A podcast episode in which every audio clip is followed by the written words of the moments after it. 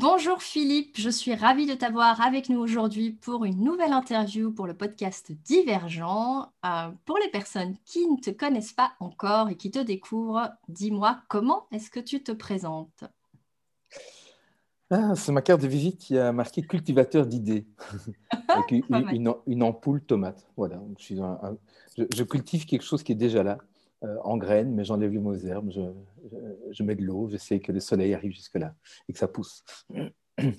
Tu, défriches un peu, du coup, c'est ça pour, être, pour, être, clair, euh, mon métier, c'est la créativité. Donc, euh, j'interviens pour stimuler la créativité des personnes, des enfants d'abord. C'est un peu un sacerdoce pour moi que de reconnaître la créativité comme un moteur essentiel chez l'enfant, euh, et puis dans toutes sortes d'autres domaines. Donc, j'interviens beaucoup dans les entreprises, organisations, euh, etc. Mais, mais je me vois vraiment comme, comme un jardinier quoi, qui, qui, qui met en valeur cette capacité naturelle chez, chez les personnes et, qui essaie de la faire fructifier. Top, j'adore déjà. Bah, du coup, euh, ma, ma, deuxième question risque de t'amuser. en tout cas, moi, je la trouve très, très amusante à la poser. C'est justement, bah, Philippe, si toi, tu n'étais plus Philippe Brasseur et que tu étais quelque chose d'autre, une couleur, un animal, un végétal, un symbole, que sais-je, qu'est-ce que tu serais et pourquoi? Ah, écoute, ce qui me vient maintenant, c'est probablement euh, un cheval. Tu sais que Philippe, ça veut dire celui qui aime les chevaux. Oui. Euh, mais je serais bien incapable de te dire pourquoi. Mais c'est quelque chose qui m'habite très, très fort un des livres que j'ai écrit, euh, c'est l'histoire d'un petit garçon qui reçoit un cheval et ses parents lui disent tu peux garder à une condition, ce qui reste dans ta chambre. Donc ça dit quelque chose de, de, de, qui je suis, de la dualité aussi entre le côté civilisé et le côté très sauvage, comme ça. Donc oui, je dirais un, cheval.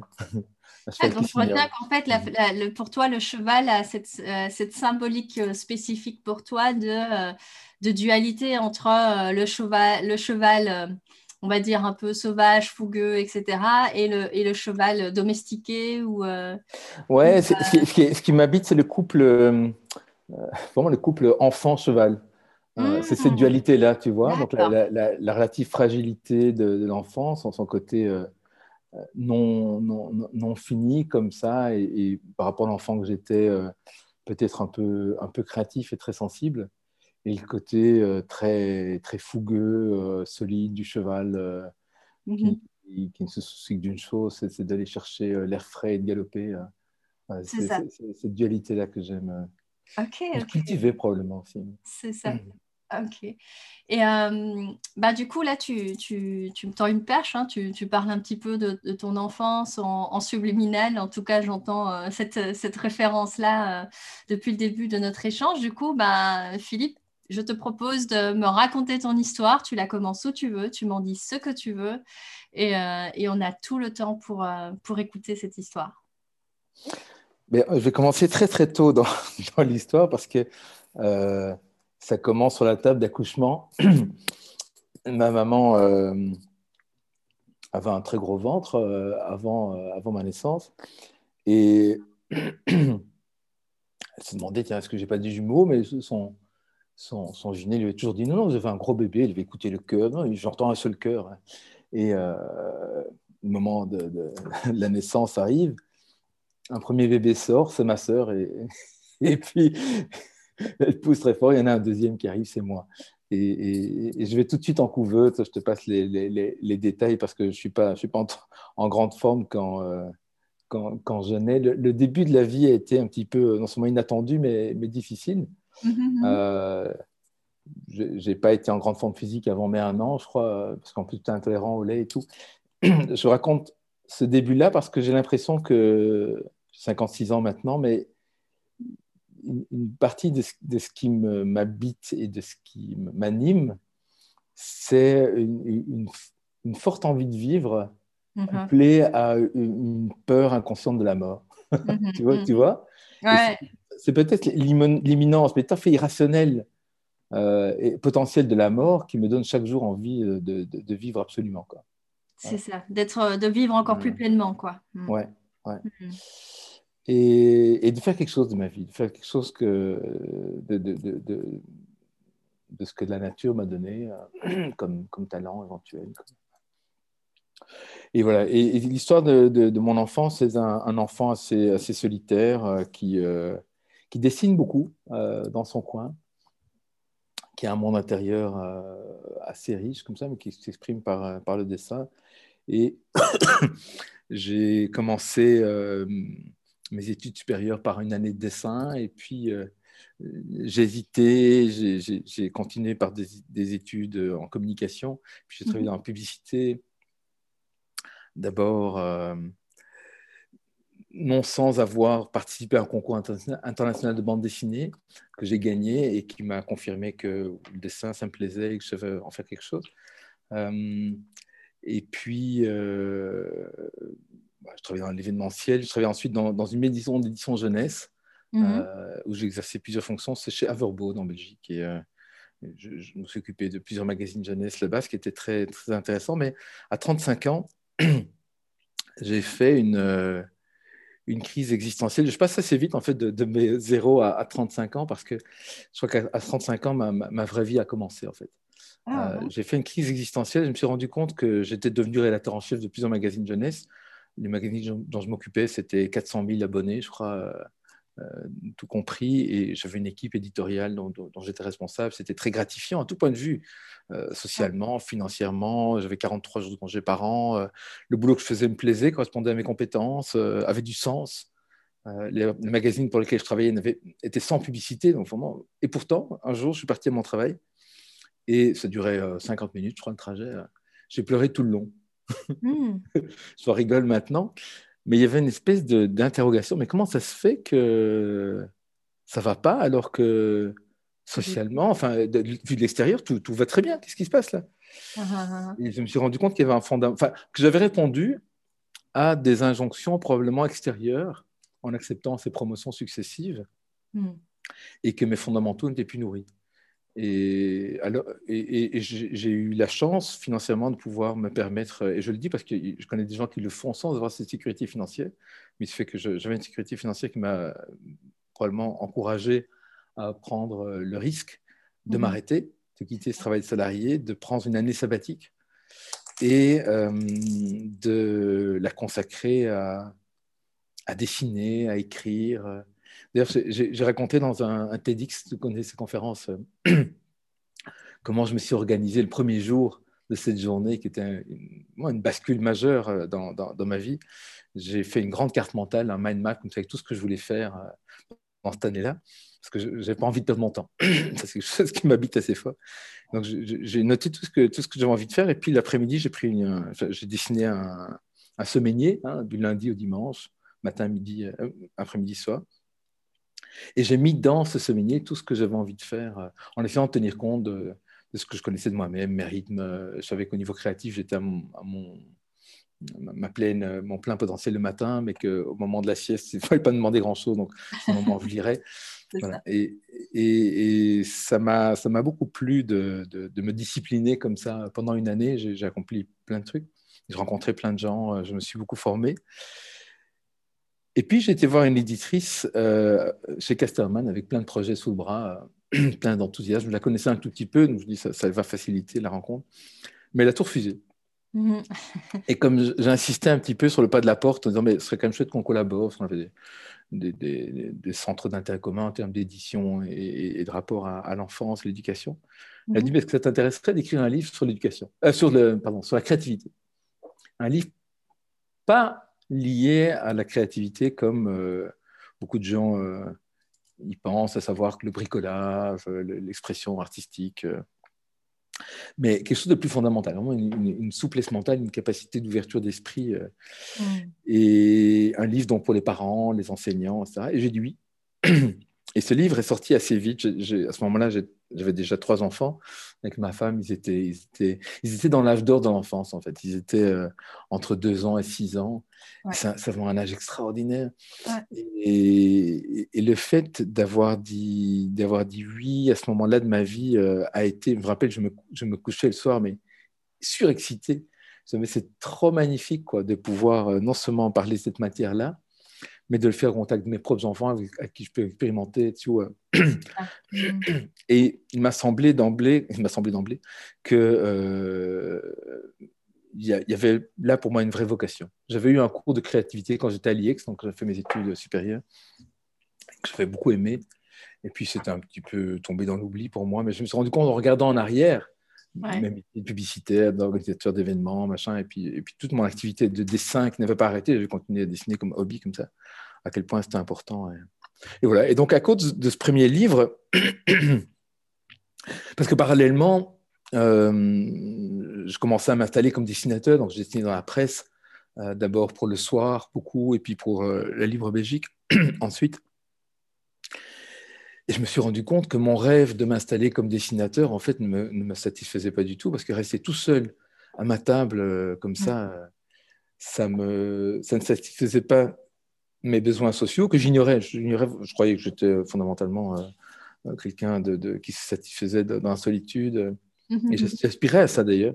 Mm-hmm. Mais je me suis rendu compte que j'étais très malheureux. En plus que je, faisais face à des démons intérieurs terribles, le, doute, le sentiment d'inutilité. Enfin, Bref, à cause de ce premier livre, on m'a demandé de donner une conférence, de donner une formation, etc.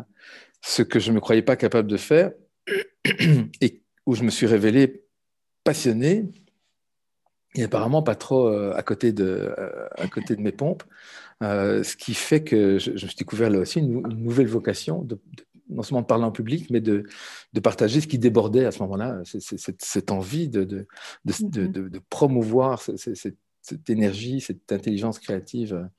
Et comme j'aime beaucoup comprendre les choses, j'adore réduire la complexité. Donc c'est une matière complexe, la, créativité en tout cas euh, très large et, possiblement euh, un peu floue comme ça. Et j'avais vraiment à cœur d'essayer de, rendre ça clair.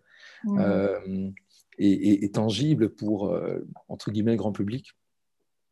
Donc toujours est-il que j'ai continué à écrire des bouquins. Euh, j'en ai écrit plusieurs chez, chez Casterman. Euh, après, elle m'a demandé d'écrire un livre sur les livres pour promouvoir un, rapport au livre basé sur le jeu, l'échange, le plaisir, là où c'est souvent un peu le contraire qui se passe pour les enfants. J'ai écrit un livre sur, les, sur la créativité avec les objets. J'ai commencé à écrire des livres jeunesse aussi, donc des histoires que j'ai illustrées. Mmh. Et puis un livre sur l'art qui s'appelle Eurécar. Et puis euh, j'ai fait un livre qui s'appelle La Grande Fabrique à idées dernièrement, euh, Manuel de pensée génial, euh, toutes sortes de livres sur la créativité. Je continue maintenant. ce, qui, me passionne, c'est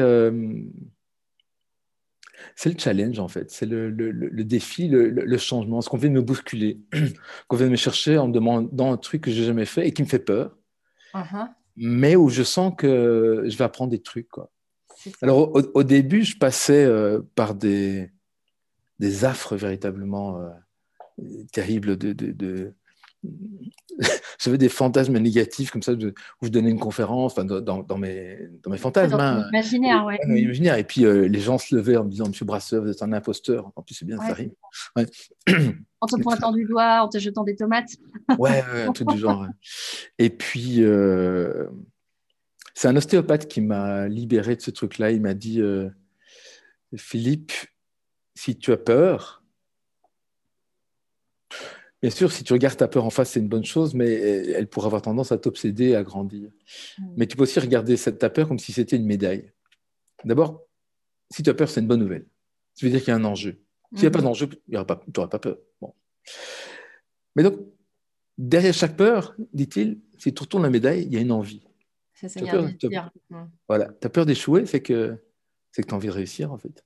Euh, tu as peur de paraître euh, incompétent, c'est que tu as envie d'asseoir ta compétence, euh, ta légitimité, etc., Et donc, chaque fois que j'ai peur maintenant, parce que je continue à avoir peur, hein, mais j'ai cette, réflexion-là et, ça m'aide énormément. Hmm. Ce qui m'a aidé aussi, c'est de changer régulièrement, c'est de, ne pas m'installer dans, un, dans une sécurité, un confort trop longtemps. Je m'ennuie relativement vite. Et donc, quand quelque chose fonctionne bien, j'ai tendance euh, à dire bah, c'est bon, euh, je peux faire autre chose. Quoi. Mm. J'ai eu la chance de faire euh, beaucoup de travail sur moi-même, notamment les, tests Gallup Strength Finder. Tu connais peut-être. Oui, oui. Et j'ai appris qu'un de mes moteurs principaux, c'est d'apprendre des choses. Parce que c'est intéressant de savoir que les uns et les autres, ont, il y a beaucoup de choses qu'on sait faire, mais des choses qu'on sait faire qui nous coûtent de l'énergie, d'autres qui nous donnent de l'énergie. Bon, bon, mm j'enfonce des portes ouvertes, mais voilà, ça, ça, a été une grande découverte pour moi de savoir quels sont, où, est-ce que je dois aller, euh, à quelle pompe à essence je dois aller m'alimenter euh, si je veux trouver mon, mon énergie. Alors, dernièrement, il y a eu. Euh, il y a eu le, le, le, le confinement, je vais, je vais, vite, mais ça a été euh, un changement important aussi. Mm. Parce que euh, ben moi qui parlais en public, euh, qui, qui, aimait, qui voyageait beaucoup, parce que depuis plusieurs années maintenant, je voyage beaucoup en France, mais aussi un peu intercontinental, comme ça, pour rencontrer les chefs d'entreprise, pour leur parler de, leur propre créativité en tant qu'individu et du management de la créativité. Là aussi, c'était un grand pas parce que j'étais terrorisé par ce public qui m'intimidait beaucoup. Et puis, je me suis rendu compte, une bonne nouvelle, la meilleure posture à avoir avec ces gens-là, c'est d'être pleinement moi-même. Ils adorent que je ne me souvienne pas du, du, du, monde de l'entreprise, que je ne vienne pas d'une grande école de commerce, etc. C'est un, un, autre discours, une autre expérience, que je leur parle d'enfance, d'éducation. Donc là aussi, c'était euh, une grande nouvelle. Sois, toi, sois toi-même et ni plus ni moins, euh, mais, mais le plus authentique euh, qui soit. Euh, mais donc, crise du Covid, j'ai beaucoup de collègues qui, en tout cas quelques-uns, qui m'ont dit oh, ben moi, euh, euh, donner des formations à distance, très peu pour moi, je vais en profiter, je vais réduire la voilure, attendre que ça passe. Et, uh-huh. Parce que c'est, c'est pas. Moi, ce qui m'intéresse, c'est l'humain, c'est le lien, et, et, ça déshumanise. C'était ma posture pendant, pendant deux mois, ça au début, un mois et demi. Et puis, je me suis dit, euh, je me suis dit plusieurs choses. D'abord, bon, très simplement, euh, il faut que je gagne ma croûte. Euh, d'autant que ma femme, à ce moment-là, avait changé de boulot, qu'elle s'installait comme coach. C'était magnifique. C'était un, tournant absolument nécessaire dans sa vie. Mhm. Mais ça changeait un peu la donne au niveau financier. Bien sûr. Et puis, je, me suis dit, mais voilà une super occasion d'être créatif. Voilà. C'est-à-dire de, sortir de ma zone de confort et, et de ne pas confondre la fin et les moyens. C'est une erreur que beaucoup de gens font, en fait. Euh, euh, on, est toi et moi en face de l'autre, il y a un écran, euh, mais, mais, je te vois, je vois tes sourcils qui se lèvent, etc. Peut-être que c'est encore plus facile comme ça d'avoir une relation proche et humaine, enfin plus facile, j'exagère, mais pour moi, ça ne change pas énormément que si on était dans la même pièce. Mm T'imagines, on devrait avoir un masque en plus, machin. on ne verrait pas le sourire des uns et des autres. Ouais, exactement. Et, et puis du coup, donc, non seulement j'ai commencé à donner des, formations euh, à distance, des conférences, mais euh, je me suis rendu compte qu'il y avait beaucoup de souffrance psychologique aussi. Mm. Donc je me dis, ben, tiens, moi qui dessine beaucoup et qui, en fait, depuis, depuis que je suis adolescent, je, remplis des, trois carnets par an. Donc, je dessine et, j'écris. Euh, et je dessine et j'écris quoi? C'est pas des trucs pour, euh, pour montrer sur Instagram, machin. C'est vraiment, c'est pour moi. Hein, c'est personne qui voit ça. Mais c'est pour, pour me connecter euh, à moi-même. Ça, ça, me fait un bien fou.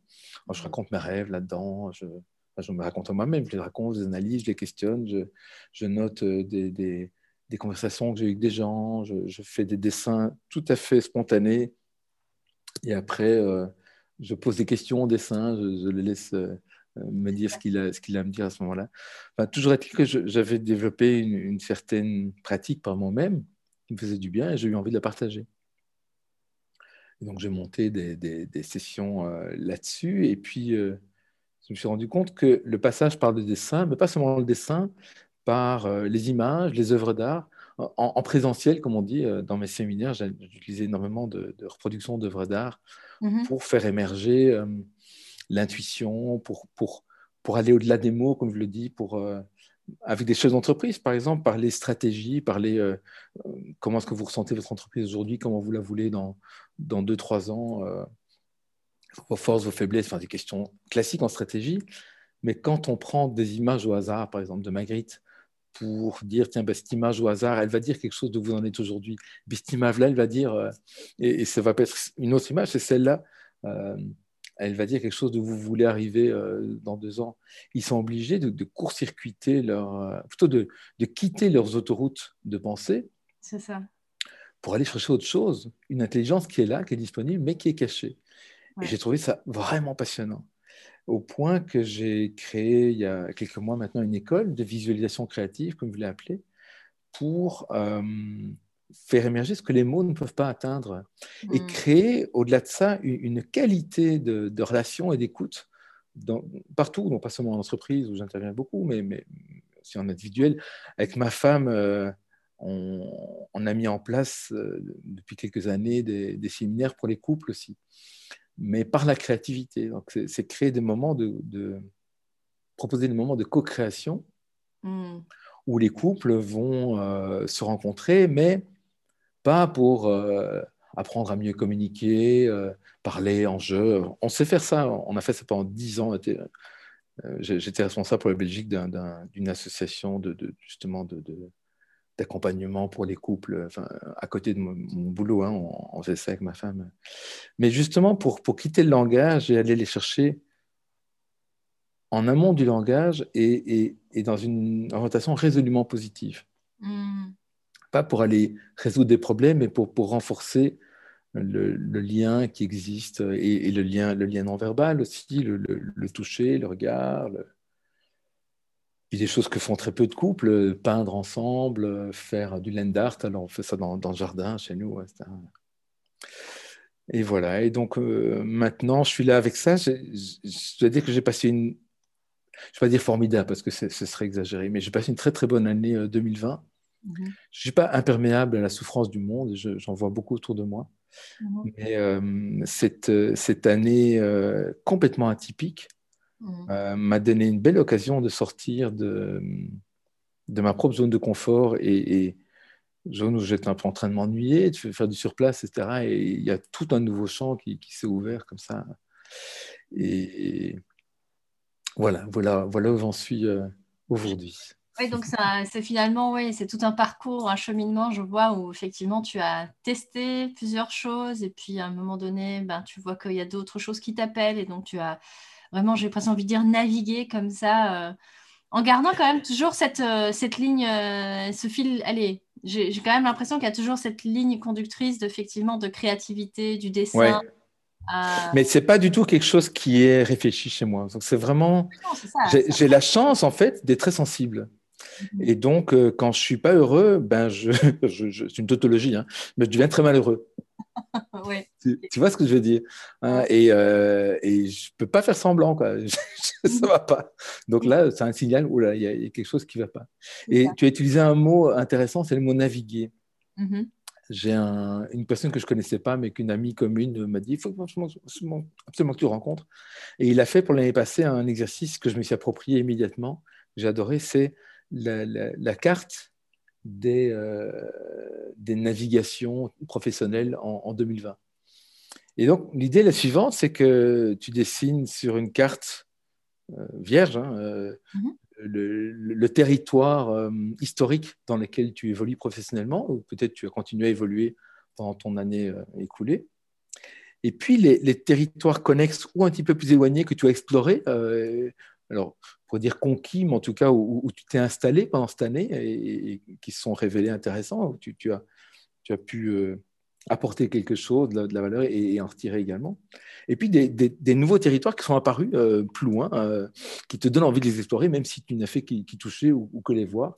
Et peut-être des territoires que tu as abandonnés.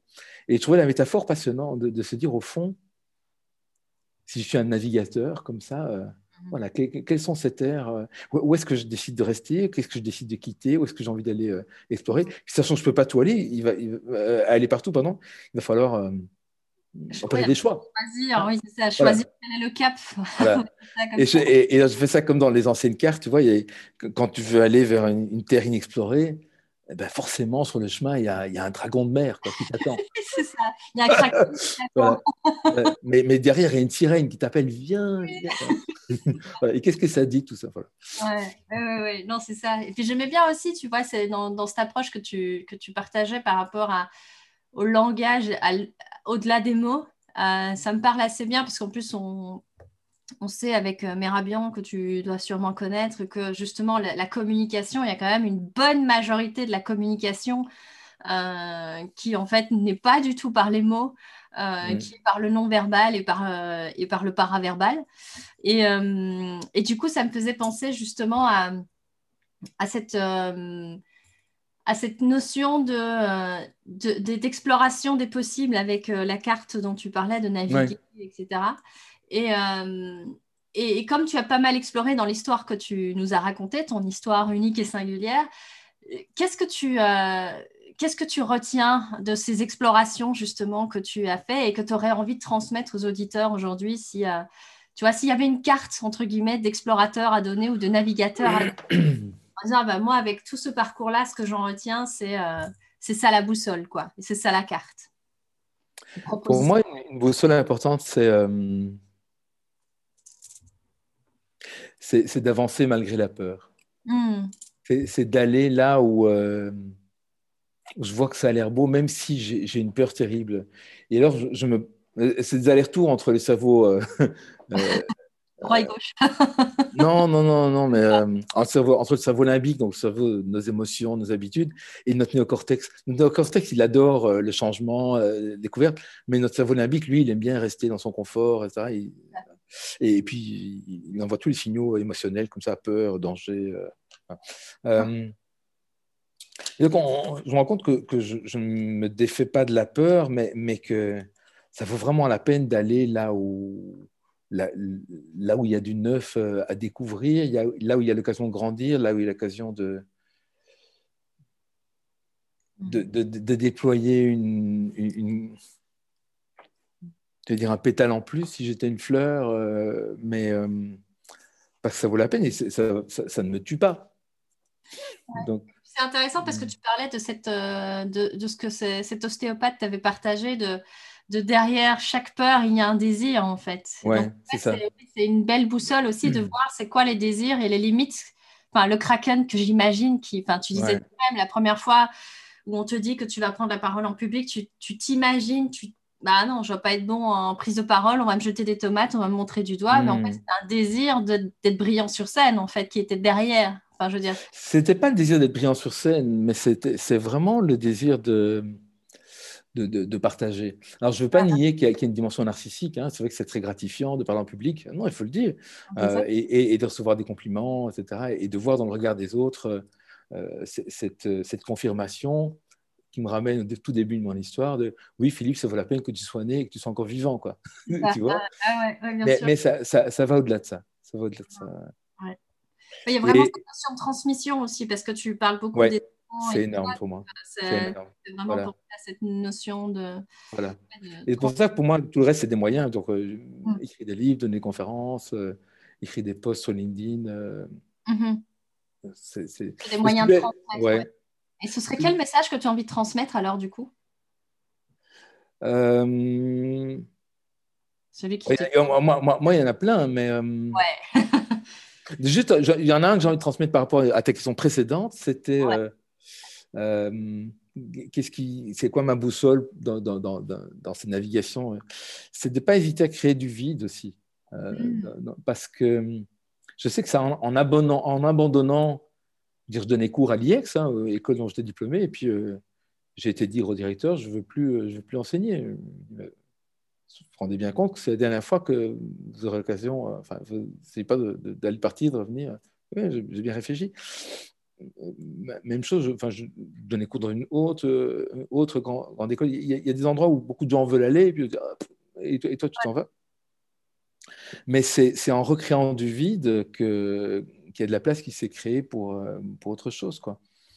Mhm. Donc, euh, et alors, quel serait le, le, ce que j'ai envie de communiquer fondamentalement euh, mais Il se trouve dans, dans, ma tomate, je crois, dans cette ampoule tomate qui, qui, qui se trouve sur, sur ma maison, sur ma carte de visite et tout, c'est que la, la, la créativité n'est pas une, technique à, acquérir, c'est vraiment euh, une, une, nature à laisser s'exprimer. Ouais, c'est vraiment ça. Et cette nature, elle est, elle est en soi. J'aime beaucoup cette, euh, cette parole de Carl Rogers, le, psychologue. Il dit dans le sens le plus profond, être créatif, c'est se réaliser en tant que personne.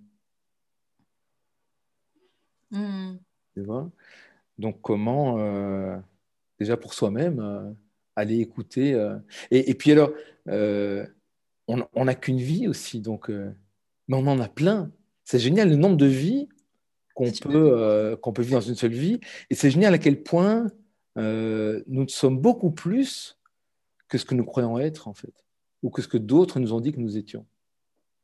Moi, je, je vois bien, si, si je m'en étais tenu à ce que d'autres disaient de moi, enfin, j'ai la chance, j'étais très bien entouré, une famille euh, aimante, euh, un Mhm. contexte socioculturel euh, privilégié, mais, mais, mais quand même, on me disait, oui, toi, Philippe, tu es, tu es timide, tu es introverti, tu es un artiste, tu es distrait, hein, tu- des trucs comme ça, tu es, tu es, tu es, tu es. Et, et voilà. Et, et ma vie m'a montré après que non. C'est super intéressant parce que là, tu vois, ça, ça, ça me fait penser à cette notion de quelle identité tu as envie de d'être Hmm. dans une vie. En fait, finalement, euh, si euh, tu ne t'attaches pas aux étiquettes euh, que tu te mets ou qu'on te met, peu importe, Hmm. finalement, oui, comme tu dis, il y a un, Je, je- je- je lis- je lisais hier une, une- un de mes mentors, c'est Hergé. Je suis en train de lire sa correspondance, c'est à côté de mon lit pour l'instant. Et ici, tu Nietzsche euh, Mm. qui dit euh, Toute conviction est une prison. Mm. Il faut se méfier de tes convictions. Ouais. Entre conviction et croyance. euh, Oui, mais c'est ça. hein. C'est- les croyances, Voilà.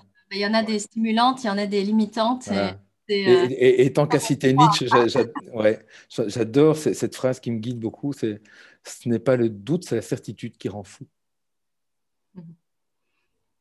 C'est la certitude qui rend flou, ouais. Ouais, ça me plaît bien parce qu'aussi, ouais, on a toujours cette... Enfin, il y a beaucoup de, de personnes qui, qui ont envie d'éradiquer la peur, qui ont envie d'éradiquer le doute et qui disent, ah, mais si j'avais plus peur ou si j'avais plus de doute, je serais plus courageux, je serais plus, je sais pas, enfin, plus. Hmm. Et c'est assez intéressant parce que quand tu recadres ça en disant, ben, en fait, c'est comme tu disais, c'est parce que tu as peur que ça en vaut le coup. Euh, Ouais, c'est parce que tu Ouais. doutes, bah, du coup, ça te. Enfin, si tu n'avais pas peur, ça... s'il n'y avait pas de peur, bah, on ne pourrait pas échelonner non plus cette notion de courage qui, qui te tient à cœur. S'il n'y a pas de peur et que tu surpasses pas une peur, bah, on ne peut pas vraiment dire que tu es courageux, du coup. Donc, il y a, il y a cette dualité Mhm. ou cette complexité, j'ai envie de dire, qui, qui, euh, ouais, qui, qui, permet, euh, qui permet quand même de se rendre compte que la peur, le doute ou ces choses-là qu'on qu'on va percevoir euh, négativement, en fait, ne sont pas, ne sont Ouais. pas- sont que des fantômes ou des. euh, Et puis, il n'y a, pas que la peur et le doute, il y a, euh, il y a l'image de soi qui peut, qui, qui peut faire mal. En tout cas, si, si on s'identifie au produit de sa création, je donne un exemple. Quelqu'un veut écrire un texte, il veut écrire un, rom- un roman, Oui. ou il veut écrire un essai. Je, mangeais à côté du- d'une femme comme ça il y a quelque temps. euh, Mhm. Et euh, elle me dit euh, Ouais, moi, je voudrais écrire un livre, mais chaque fois que je m'y mets, euh, je suis effaré, c'est médiocre. Et pourtant, je comprends dans la conversation qu'elle a en elle la matière, en tout cas. Elle a, elle a des connaissances, elle a, donc elle a, pour écrire un essai, il faut quand même être très compétent sur un sujet et, et avoir une compétence qui n'est pas que. Ouais, elle une, expertise qui n'était pas que l'ivresse, mais en plus, c'était vraiment ancré dans, dans, dans l'expérience. Mais Mm. on n'improvise pas à hauteur, il faut, il faut traverser en fait euh, l'épreuve de l'écriture. Et je lui ai renvoyé euh, cette réflexion. On se connaissait depuis une demi-heure. Je lui ai dit euh, il va falloir que tu acceptes de faire face à ta propre médiocrité, Mhm. qui est un petit peu vache. Mais, mais je veux dire par là qu'il. Il est- il- je veux dire par là que quand on, quand on commence euh, une œuvre créative, quelle qu'elle soit, bah, au début, alors je être très vulgaire, on produit de la merde.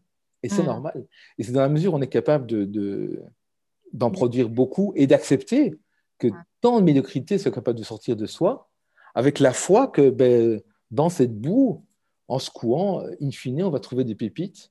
Mm. Et donc, ça demande du courage et de l'humilité.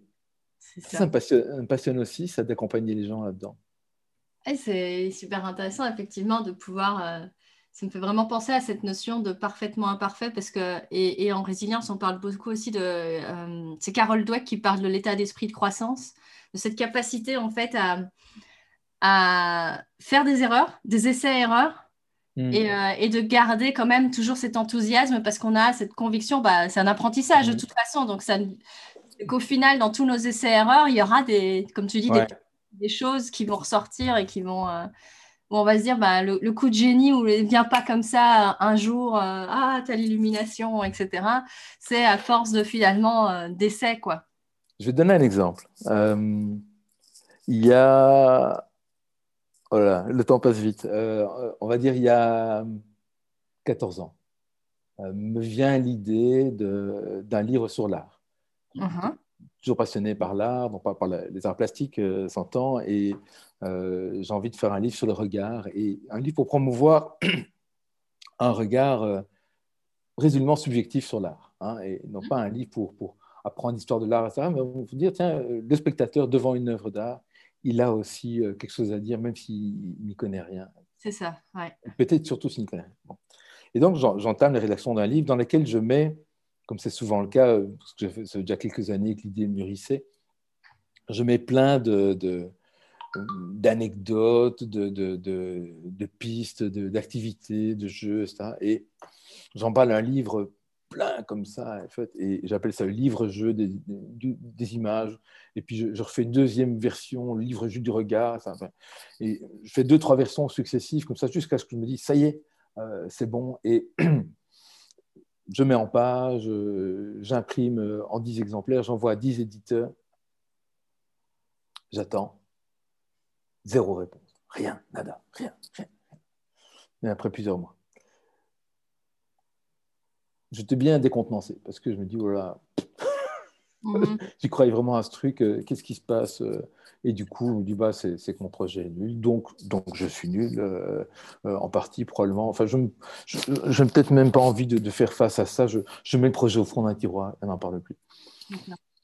Il y a quatre ans, je réveille un matin avec une drôle d'idée. Et si je mourais dans trois mois? Hmm hypothèse imaginative, comme ça, passionnante. Hein. Ça peut arriver, hein. je peux avoir un, cancer fulgurant, passer sous un camion, machin. Et là, je me suis dit, bon, ben, qu'est-ce qui se passe si je meurs dans trois mois? Ah, bon, première chose, euh, urgence d'aimer. De, urgence d'aimer. Hein, et, je vois euh, le déficit d'amour que je peux avoir vis-à-vis de certains de mes enfants. Et ça, donc là, urgence de ma femme. Et tout. Ok, mettons ça en, priorité. Par ailleurs, je, je, repense à ce projet. Je me dis, ça, j'aurais quand même vraiment envie, avant de mourir, de faire un livre sur l'art, parce que je, crois que j'ai quelque chose de singulier à dire là-dessus. Je ressors mon projet du tiroir, et là, avec le, temps qui a passé, on parle presque dix ans, euh, m'apparaît comme une évidence, euh, telle erreur, telle erreur. Et puis la complexité du truc, j'ai fait un projet beaucoup trop ambitieux avec plein, plein de, tiroirs. Donc je, réduis fondamentalement le, concept à, sa plus simple expression. Euh, et je me prends au mot, c'est-à-dire je dis trois mois, trois mois, ok, vendu. Donc on était début juin. Je, je dis bon, ben, fin août, il faut que le projet soit bouclé et que j'envoie à des éditeurs. Donc le, 31, le 31 août, je mets sous enveloppe et le 4 septembre, euh, l'éditeur que je voulais euh, me contacte en me disant Monsieur Brasson, on aime beaucoup votre manuscrit. Est-ce que vous voulez bien venir nous en parler à Paris et, et, le livre s'est fait comme ça. Donc, tout ça pour dire que euh, ça vaut la peine de, se donner des délais. Euh, moi, je crois très fort à la vertu de la discipline en matière de créativité, mm. de, de, ouais, de, l'autodiscipline, euh, mais vraiment comme, comme une aide, parce que un créateur, il n'y a personne qui va lui dire le matin, vas-y, lève-toi, fais, ton taf. oh non, j'écrirai quand, quand je serai inspiré. Picasso disait euh, l'aspiration existe, mais elle doit vous trouver au travail. Oui, j'aime beaucoup ça. là effectivement, finalement. Et c'est super intéressant parce que souvent, effectivement, il y a ce, cette croyance, justement, cette conviction que oui, mais voilà, un artiste, c'est la, la, où la créativité vient euh, comme une, une, inspiration ou quelque chose comme ça. Et j'aime bien aussi que tu parles de discipline parce qu'il y a, y a toujours cette notion de comme si c'était opposé, être créatif et discipliné. Ça, c'est comme si, ah ouais, mais je ne vais pas brider ma, ma, créativité. Non, mais en fait, c'est le cadre va te permettre justement de pouvoir expérimenter encore plus ta créativité. Et quand on parle d'un cadre, un cadre qui te correspond, tu vois, je trouvais ça intéressant aussi tantôt que tu disais que pendant cette année sabbatique, euh, tu avais eu cette, euh, cette euh, méthodologie-là de dire, OK, je sais que mon rythme, mon mm. biorhythme est que je ne suis pas créatif euh, après avoir mangé. je mm. suis créatif au matin et pas l'après-midi. Donc, c'est pas la peine de faire des tâches créatives en plein milieu d'après-midi après avoir mangé un bon steak frites. Hein. C'est juste pas, pas cohérent. Mais c'est une relation passionnante euh, entre la liberté et la contrainte, justement. Cette articulation-là, c'est un secret euh, très simple pour tout enseignant, par exemple, qui veut stimuler la créativité de ses élèves, pas simplement en art plastique, mais également en sciences, en français, en maths, etc. Je m'intéresse beaucoup au rapport entre créativité et pédagogie. Mmh. Et pour moi, la recette d'une consigne qui stimule la créativité, c'est un bon équilibre entre, je parle plutôt d'une tension dynamique entre liberté et contrainte. Vous donnez trop de liberté, dites à des gens, euh, allez-y, euh, voilà, du papier, euh, de quoi plein de matériel de dessin, vous limitez pas, des pastels, des fusains, de la peinture, de la gouache. et puis voilà, allez-y, soyez créatifs, faites vraiment comme vous voulez, lâchez-vous. Et ça les bloque encore plus. Ah ben, encore plus, oui. Sauf s'ils ont 2-3 ans. Parce qu'à ce âge-là, il n'y a pas de souci. Oui, c'est ça. mais, mais, dès, dès l'âge primaire, 6-7 ans, etc., vient la peur de l'échec, le besoin de résultats, les, attentes implicites euh, euh, qu'il s'agit de deviner. Euh. Alors, à l'inverse, bien sûr, une, consigne qui serait trop contraignante va, enfermer la créativité. Mais donc, dans quelle mesure est-ce qu'on peut jouer sur ces, deux curseurs-là? C'est ça, ouais. et, les bonnes consignes, elles sont le résultat d'un bon équilibre entre les deux. Entre ces deux choses-là. Et du coup, c'est... mais cet équilibre, on est d'accord qu'il est très personnel finalement, non? Euh, tu remarques, toi, d'après ton expérience? Alors, dans mon expérience, c'est vrai que dans les groupes où j'interviens, il y en a qui parfois auraient aimé plus de liberté, d'autres. Euh, ah, euh, pour certains, il y, a, il, y a, trop de liberté et ils ont, ils ont plus de cas. Donc, là aussi, il va falloir doser, bien connaître son public pour savoir aussi comment, comment ajuster par rapport à ce public-là. Bon, c'est un autre sujet. Et. Et du coup, au jour d'aujourd'hui, qu'est-ce que tu fais concrètement, toi, euh, Philippe, euh, par rapport à cette créativité? Quels sont tes, voilà, tes...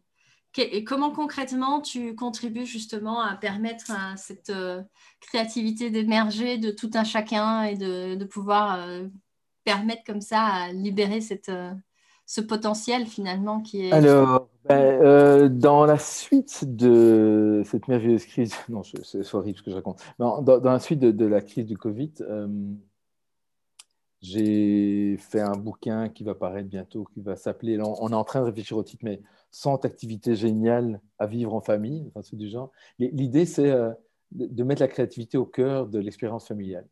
Ah, chouette. Euh, et c'est né du confinement. Et pendant le confinement, j'avais pendant trois mois ou deux mois et demi publié tous les jours euh, un post Facebook. Et j'avais appelé ça Créativirus. Faites grandir le virus de la, créativité. contagion créative. Ouais, un truc, un truc du genre. Et, euh, avec l'idée, ben, quelque part, ça touche la résilience. Les familles se retrouvent entre quatre murs parfois avec l'interdiction de sortir à certains moments ou dans certaines régions. Euh, comment on est réparti pour passer un temps vraiment de qualité? Hmm. Et les enfants étant réduits euh, à, avoir l'école à la maison, euh, bah, ils ne faisaient pas des maths et du français toute la journée. En tout cas, mon fils avait d'espace au moins pour des, des, des, temps personnels.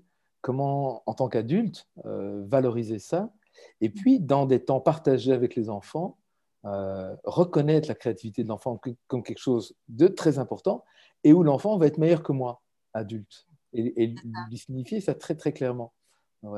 Donc ça, c'est une chose qui, m'occupe actuellement, mais là, on est, on est en phase de, de, terminer le bouquin. Et j'écris un bouquin, justement, euh, je t'ai ce matin là-dessus, sur euh, l'animation au-delà des mots. C'est plus pour des, enseignants, des, facilitateurs, des consultants, etc. Mais comment animé avec des images, des objets? La visualisation, on sous-utilise notre imagination, par exemple, et j'utilise ça énormément avec le public, et également dans, mes formations à distance.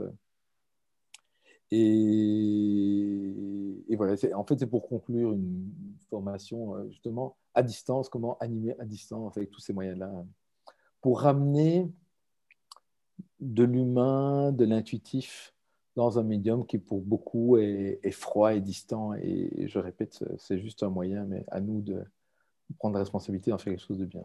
C'est ça, oui, exactement. D'ailleurs, oui, parce que c'est intéressant ce que tu dis là, parce que je me souviens que c'est une croyance, je veux dire, que j'ai eue aussi, juste au moment où, où j'apprends que, que, que, la conférence ne va pas pouvoir se faire parce que, parce que Covid. Ouais départ, je me dis, ouais, mais je ne veux pas faire ça en ligne, à distance, parce que la même chose, c'est ma croyance était, ben non, moi je voulais créer du lien, on ne va pas créer du lien par écran interposé. Et, euh, et, là, en fait, je me suis fait un auto-recadrage parce que ça faisait depuis, euh, depuis le mois de janvier que j'étais en, en, formation et en lien quasi tous les jours avec d'autres pères, d'autres coachs qui, comme moi, étaient dans la même formation, dans la même... Et on avait créé des liens très forts justement pendant cette. Hmm. Euh, et je me suis dit, ah ouais, non, en fait, euh, tu te racontes une histoire qui ne tient pas du tout la route. Et comme tu dis, c'est jamais qu'un moyen. Et que bah, voilà, le moyen aujourd'hui aussi est là, c'est qu'on puisse se voir, qu'on puisse s'entendre. Et finalement, bah, créer du lien ou, ou, le rendre plus humain, ça, ça ne tient finalement qu'à nous, de ce qu'on en fait. Complètement. Euh, et du coup, ça m'intéresserait aussi de. Tu, l'as quand même déjà, euh, en tout cas, moi, je l'ai déjà décelé, euh, en tout cas, une de tes stratégies. Mais quand, voilà, quand tu as des coups durs, on va dire ça comme ça, quand tu as des moments, voilà, un peu. Bah, tu parlais du livre qui se retrouve avec zéro réaction, etc. c'est quoi, du coup, ta stratégie de, de divergence, sachant que la pensée divergente, je, t'apprends rien, mais c'est cette capacité justement à avoir d'autres d'autres solutions possibles à, un à, une problématique donnée. C'est quoi, toi, c'est quoi C'est une image, c'est une phrase C'est euh, Qu'est-ce qui fait que tu, que tu rebondis euh, J'ai plusieurs stratégies. Euh, d'abord, pour moi, c'est pas un coup dur, c'est souvent un coup mou. oui, un coup mou. oui. tu vois, où je, je, commence à déprimer. Ça. Alors, ouais. Alors, je vais faire quelque chose qui me fait vraiment du bien, par exemple. Mm. j'adore dessiner, donc je vais, me mettre à ma table à dessin. Moi, c'est ma, première stratégie, parce que je me, je me, connecte non seulement à ce que j'aime, mais, mais, à travers le, dessin, c'est une connexion directe avec mon inconscient, mm. avec mon enfant intérieur, avec ma, ma, joie intérieure, mais toutes mes émotions d'ailleurs. Mm. Et, et, très souvent dans ma vie, euh, des expériences de dessin ont été des porte-voix d'un message, enfin pas d'un message, mais d'une... Une sagesse que tu n'avais pas conscientisée peut-être? Ouais, ou parfois un cri ou euh, un appel intérieur comme ça auquel je n'étais pas conscient. Ouais. Et, et ouais, ça c'est un, un, vrai de sagesse. Euh, une autre stratégie très simple et que je ne sollicite peut-être pas assez, mais euh, c'est d'appeler quelqu'un, hmm. d'appeler quelqu'un avec qui j'ai envie de parler et puis dont je sais que ça lui fera plaisir euh, d'avoir euh, de sortir de sa solitude, etc. Donc, euh, en d'autres termes, il n'y a plus malheureux que moi. c'est pas de m'enfermer dans, mon, dans ma névrose. Et ouais, c'est ça. Alors, à défaut d'appeler, c'est j'ai énormément de joie à être en lien avec mes enfants. Il fait que j'en ai deux à l'étranger, un qui a un appartement à Bruxelles. mon petit dernier est en, Belgique, il a 11 ans. Et euh, me connecter avec lui, c'est immédiatement revenir à la vie et à ce que la vie a de plus, de plus, de plus essentiel, magnifique. Et puis, ils ne trichent pas, les enfants. Hein. C'est une source de joie immense. Et, et, je me sens très responsable par rapport à ça, parce que je me dis, dans, cette crise qu'on traverse, mm. C'est-à-dire, nous adultes, ben, ils sont concernés aussi, mais ils nous regardent.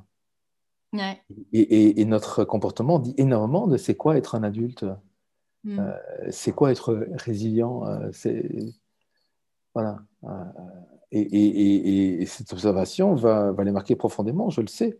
donc, oui, c'est n'est pas une préoccupation, mais en tout cas, c'est une conscience permanente chez moi. C'est ça. Mais d'avoir cette conscience que les enfants nous, euh, bah, nous imitent, hein, comme on dit, nous modélisent bah quelque part.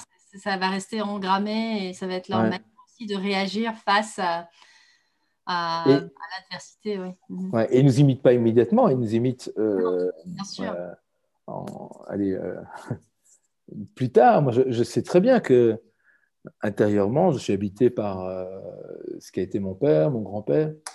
Et, je, rends grâce qu'ils étaient les personnes qu'ils sont, mhm. parce que c'est grâce à eux que j'ai des modèles aussi euh, intérieur.